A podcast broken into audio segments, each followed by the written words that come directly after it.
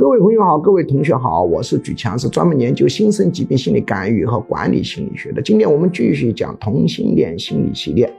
同性恋者本身不是心理疾病，但同性恋者获得心理疾病的比例极高，在各个文化体的调查数字差异很大。比如美国的调查是高了七倍，我们中国数字多少不清楚。我们确实也发现，在来访者当中有很多人实际上是因为同性恋、双性恋罪恶感、身份不接纳，导致许多的抑郁症、焦虑症、强迫症等等等等等等等等之类。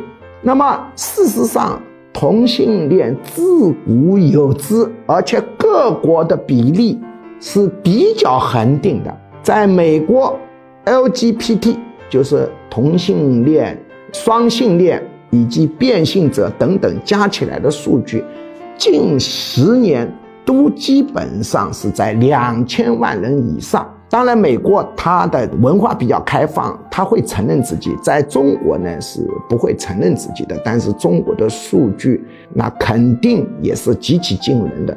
同性恋在中国早已经非病理化，就不把它当病。而且非罪化，几十年前就不把它当做罪行了。那么，同性恋者对自己的接纳与否，成为心理健康的一个非常重要的关键。